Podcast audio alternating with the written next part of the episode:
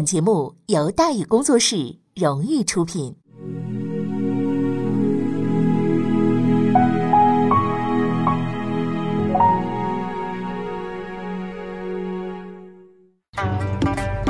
说书唱戏劝人方，三条大道走中央，善恶到头终有报，人间正道是沧桑。给您续上一杯茶，我慢慢的说，您细细的品。听大宇话说明朝，除了咱们广播直播以外啊，我们还在喜马拉雅独家网络发布。各位呢，可以登录喜马拉雅手机和电脑客户端，搜索“大禹茶馆”，选择收听。上期节目咱们说到哪儿啊？咱们说到。民变渐消，杨嗣昌提议和谈，心态作祟。说书人解读作者，我们上期节目啊说了啊，这个杨嗣昌提出要跟清朝和谈，这也是当时崇祯呢能够走的唯一的一条路。但是呢，被底下人给搅黄了。那么这些人为什么不同意和谈呢？原因就在于心态的问题。那么这个心态是什么呢？咱们当年明月先生啊，这本书的作者，当年明月先生曾经研习过交通史啊，这个就是中外交往，并不是说这个交通汽车怎么发展，中外交往的这个历史，惊奇的发现，国家与国家之间的关系啊，和人其实差不太多，就是穷了就瞧不起你，打你；富了就给你面子，就听话。你比如说美国啊，这个说谁是流氓，谁就是流氓，说打谁就打谁。盟友遍布天下，时不时还搞个会盟，弄个盟军，朋友遍天下，全世界人民呢也都很羡慕。哎，但是这事儿你要是真信了，那那说实在的，你这脑子就晚他了。你要知道，那都是拿钱砸出来的，听话就是友好邻邦，就给美元，给援助啊，给很很人道，是吧？不听话就是流氓国家，那就就是给你扔导弹，那很暴力，是吧？而且山姆大叔呢，那时候是真有钱啊，现在这钱基本上花空了，是吧？导弹也贵，一百万一个，是吧？照扔，一扔是几十个，咣咣往上砸，心眼也太实啊！我估摸着要全换成手榴弹，从飞机飞机上往下扔，也能扔个把月，反正是啊。反正归根结底，这玩意儿靠的是什么？是实力。谁胳膊粗，谁有实力，谁拳头大，谁就是爷。没实力，那你就是孙子。美国有实力，其实也就是一百多年，趁着英国老大爷跟德国老大干仗呢，奋发图强，让他成超级老大爷了，是吧？相比而言呢，中国当大爷的时间呢比较长，自打汉朝起呢，基本上就是一直是世界先进国家，虽然中途闹腾过啊，后来唐朝时候又起来了，也是全世界人民都羡慕的，往死了派留学生的地方。你相对而言，欧洲呢，除了罗马帝国挺的比较久啊，大部分时间呢，都是一帮子封建社会的职业半文盲砍来砍去，直到明朝中期呢，都是世界领先的，啊，鉴于时间太久啊，这个心态呢，难免就有点问题。你包括现在，你就美国吧，也是这样，谁要是说在世界上突然之间跟他有点什么不对付的事情了，那马上就是要挑战他霸主地位了啊，这个心态这就就是存在问题了，是吧？咱们之前咱们也是这样。后来英国工业革命了，哎，英国当大爷了，哎，就派使者到中国见乾隆，本意呢是说咱们通个商吧。可是乾隆同志对他们说：“说回去啊，给你们那个乔治啊带个信儿 啊，就说你们这孝心呢，我们知道了，哎，你们的贡品呢，我们也收到了。我天朝啊，应有尽有，你们呢就别费心了，哎，我们也不不做买卖，这玩意儿太低等，是吧？呃，给我送这些东西呢是比较耽误事儿的。”你们那儿叫蛮荒之地，哎呀，生活很困难，回去好好种地去啊！我这儿东西很多，我上那儿给你，回家路上你好好吃啊！几十年后，在蛮荒之地种地的英国农民们驾驶着战舰就打进来了。这种毛病啊，说实在的，由来已久啊，毕竟牛了太多年。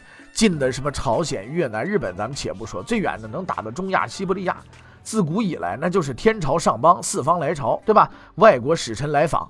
哎，表面上好吃好喝招待着，临走还烧堆东西，说天朝物产丰富，什么都有，拿尽管拿。背地里说人家是蛮夷，没文化，落后啊，看你可怜，给赏几个钱。牛的时候怎么干都行，等到不牛了，还想怎么干都行，那就不行了，知道吧？就包括现在很多人都有这种啊，所谓的这种这个呃大国沙文主义的这种心情在里边啊。我就是牛，我就是牛，我什么都牛。你是你没有那么牛，对吧？有些地方是我们现在呢逐渐的在赶上来，逐渐的也能在一些地方呢，呃，我们可以领头了。但毕竟我们还没有牛到可以叉着腰当街站着骂街的那种程度，是不是？啊所以明朝官员的思维啊，大致就是这样，对吧？就军事实力而言，谈判是最好的选择。然而没有人选择，是吧？签个协议，给你打个贸易战，是吧？就就是就谈判不谈，对吧？这不是傻吗？这种行为说好听点叫坚持原则，说不好听了叫不识时务。明朝最后妥协的机会就这样被一群不识时务的人给拒绝了。哎呀，这个很长一段时间呢。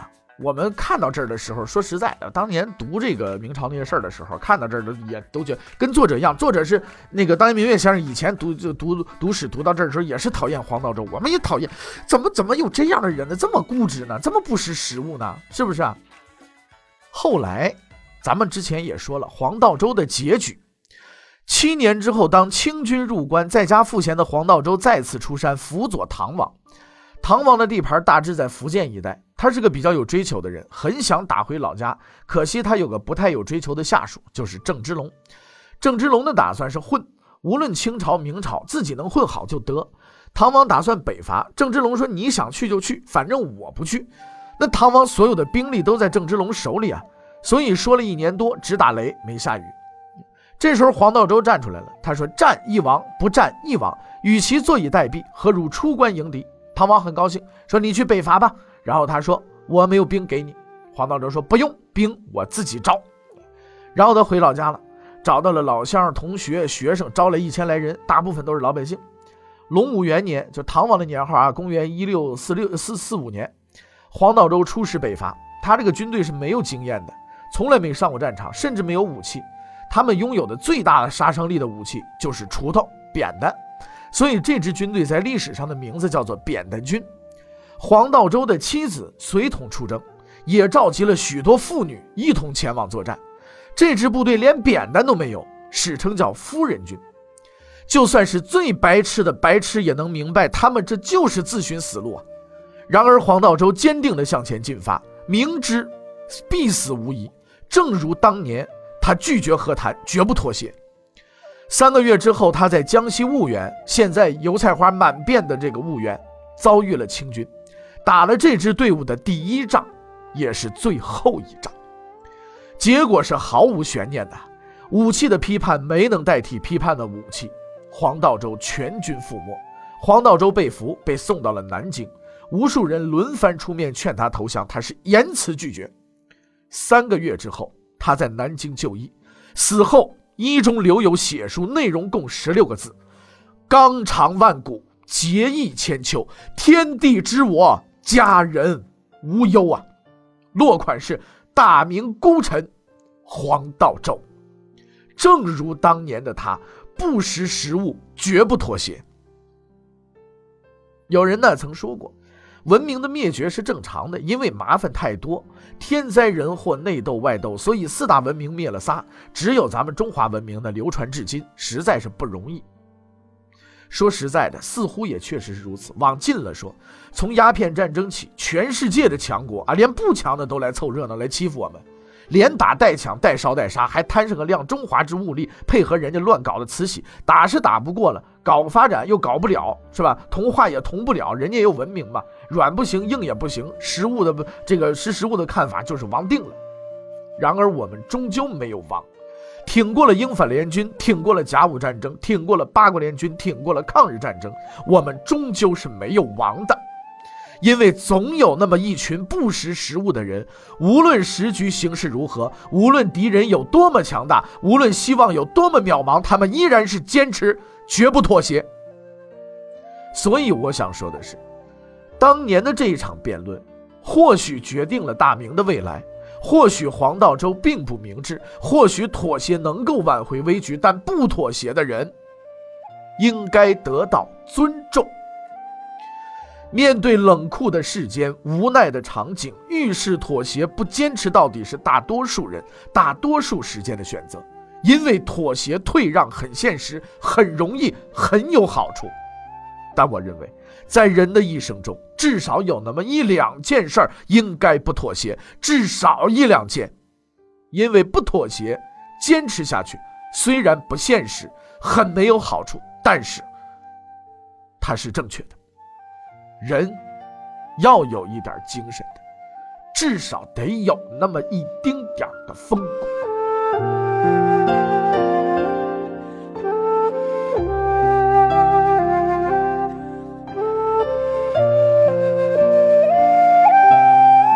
明朝的道路就此确定，不妥协，不退让，相应的结果也很确定。皇太极带着兵再次攻入关内，开始抢掠。这次入关的可以说是豪华阵容了，清朝最能打的几个，包括阿济格、多尔衮、多铎、岳托，全都来了。就三天，打到了密云，京城再度戒严。要对付蒙人，只能靠蒙人。崇祯随即调祖大寿进京，同时他还命令陕西的孙传庭、山东的刘泽清进京拉兄弟一把。总之，最能打仗的人基本都调来了。可是问题在于，祖大寿、孙传庭这类的人虽然能力很强，但有问题，不得服管。特别是祖大寿，自从袁崇焕死了以后，基本上算是脱离了组织，谁当总督都不敢管他。当然了，他也不服管。对这种无组织、无纪律的行为啊，崇祯很愤怒，但后果不严重，毕竟能打的就几个。你要把他办了，你自己提着枪上去吧。但是不管，终究是不行的。崇祯决定找一个人当前敌总指挥，这个人必须能力强、战功多、威望高，威到祖大寿等猛人能服气，且就在京城附近，说用就能用。谁满足以上条件的唯一答案？卢象升。崇祯十一年，卢象升到京城赴任。他赶到京城，本来想马上找皇帝报道，然而同僚打量他之后问：“你想干嘛？”之所以有此疑问，是因为这位仁兄来的时候父亲刚刚去世，尚在奔丧，所以没穿制服，披麻戴孝，还穿着草鞋呢。你要这身行头进了宫，皇帝正坐中间，你跪下磕头，旁边一堆人，这玩意儿像灵堂吧？有点。换了身衣服，见到了崇祯。崇祯问：“香儿金怎么办？”卢相生看了看旁边俩人，就说了一句话：“主战。”站在他身边的这两个人分别是杨嗣昌、高启乾。这个举动的意思是：我知道你们玩猫腻儿，就这么着。据说当时杨嗣昌脸都气白了。崇祯倒很机灵，马上出来打圆场：“哎，说和谈的事儿那都是谣传，这路路边社，路边社啊，压根儿没事儿。”卢相生说：“好，那我可上阵了。”第二天，卢相生奔赴前线就任。就在这一天，他收到了崇祯送来的战马和武器。其实崇祯送来这些东西啊，只是看他远道而来，意思意思。然而卢相生感动了，他说：“以死报国。”就如同九年前没有命令无人知晓，他依然率军保卫京城。他始终是个单纯的人。几天之后，卢相生得知清军已经逼近通州，威胁京城。当时他的手下只有三万多人，大致是清军的一半，而且此战此次出战呢，都是清军主力。要真死磕，估计是要休息的，所以大多数识时务的明军将领都很消停，能不动就不动。可是卢象升呢，不识时务，他分析形势之后决心出战。卢象升是单纯，但他不蠢，他明白要打白天是干不动的，只能晚上摸黑去夜袭。在那个漆黑的夜晚，士兵出发前，他下达了一条名垂青史的军令：刀必见血，人必带伤。马必喘汗，围者斩。趁着夜色，卢象升向着清军营帐发起了进攻。进攻非常的顺利，清军果然没提防，损失惨重。正当战况顺利进行之时，卢象升突然发现了一个严重的问题：他的后军没有了。按照约定，前军进攻之后，后军应该尽快跟上。然而他等了很久也没看到后军。虽然现在还能打，但毕竟是趁人不备，打了一闷棍。等人家醒过来之后。那就不好了，哎，所以无奈之下只能率前军撤退。卢象升决定夜袭的时候，高启乾就在现场。作为监军太监，高启乾并没有表示强烈反对，他只是说路途遥远，很难成功。卢象升坚持，他也就不说了。但是这人不但人阴，人品也阴，暗地里调走了卢象升的部队，搞得卢总督白忙活半天。差点把命搭上的卢象升气急败坏，知道是高启乾搞事，极为愤怒，立马就去找了杨嗣昌。这个举动充分说明，卢总督虽然单纯，但是脑袋还很好使。他知道高启乾是皇帝身边的太监，且文化低，没法讲道理。要讲理，只能找杨嗣昌。在杨嗣昌看来，卢象升是个死脑筋没开窍，所以见面的时候，他就给卢象升上了堂思想教育课，告诉他，议和是权宜之计，是伟大的，是光荣的。卢象升只说了一句话，就让杨嗣昌闭了嘴。这句话也告诉我们，单纯的卢象升有时候似乎也不单纯。卢象升说了一句什么话？说我首领尚方宝剑，身负重任，如果议和，当年袁崇焕的命运就要轮到我的脑袋上。袁崇焕这辈子最失败的地方就是不讲政治。相比而言，卢象升很有进步啊。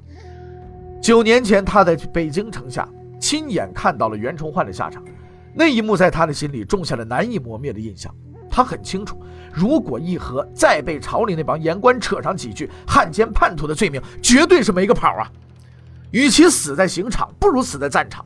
他下定了决心。杨嗣昌也急眼了，当即大喝一声：“你要这么说，就用尚方宝剑把我杀了！”卢象升毫不示弱，要杀也是杀我，关你何事？如今只求拼死报国。杨嗣昌沉默了，他明白，这是卢象升最后的选择。卢象升想报国，但比较恶搞的是，崇祯不让。事实上，卢象升对形势的分析是很准确的。因为夜袭失败，朝廷的那帮吃饱了没事干的言官就准备弹劾他，汉奸、内奸之类的说法开始流传了。如果他同意和谈，估计早就被拉出去一刀剁了。更麻烦的是，崇祯也生气了，因为卢象升上任以来，清军依然嚣张，多处城池被攻陷，打算换个人用用。此时，一名叫刘宇亮的人站了出来，说：“我去。”刘宇亮时任内阁首辅。朝廷重臣，国难如此，实在看不下去，极为激动，所以站了出来。哎呀，崇祯高兴啊，大大的夸奖了刘大人几句。等皇帝大人高兴完了，刘大人终于说出了下半句话啊：“我去阅兵，是吧？”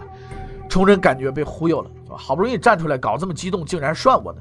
其实这也不怪刘首辅，毕竟他没打过仗嘛，偶尔激动以身报国，激动完了回家睡觉，误会误会。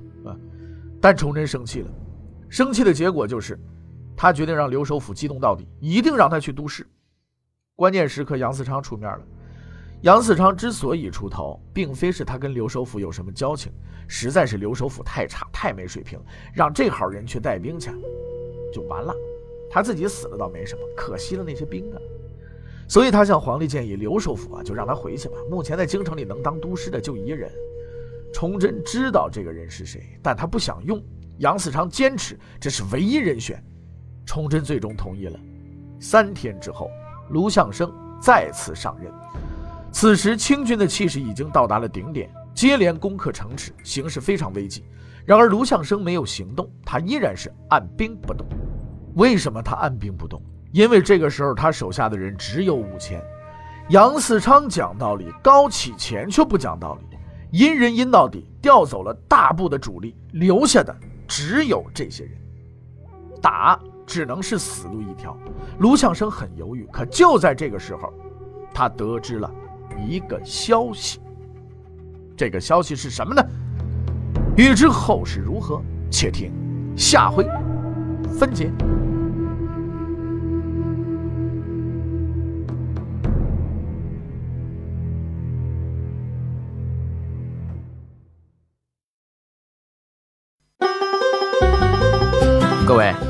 你想跟大禹交流吗？